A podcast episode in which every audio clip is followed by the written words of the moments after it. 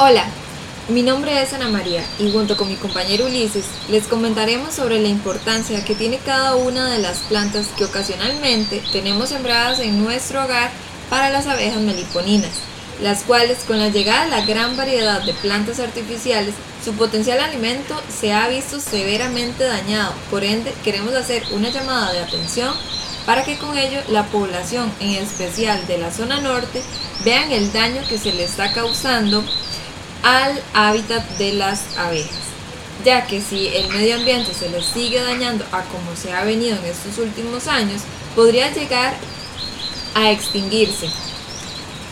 provocando una gran pérdida para nuestro planeta.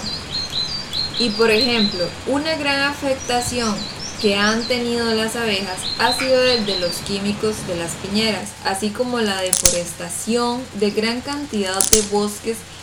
a causa de la siembra de piñas. Por otra parte,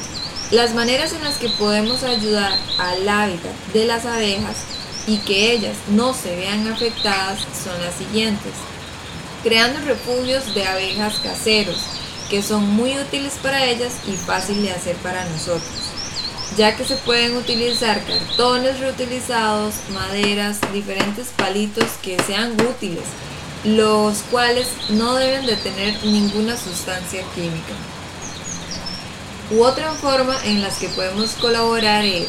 sembrando sus plantas favoritas como la amapola, la balsa, burio blanco, el candelillo, capulín, el cedro maría, cedro maría, copey, coralillo, flor blanca, grano de oro, la guava, la guayaba, el mango, el huitite, el higuerón, las cuales no solo son un bien para ellas, sino que también decoran muy, muy hermosamente nuestras casas y nuestro hogar en general,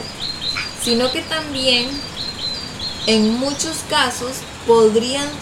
comer de su fruto. Entonces no es una simple decoración que ayuda a las abejas, sino también obtenemos ganancia de ellas. Así que Sembremos, cuidemos y protejamos nuestras abejas.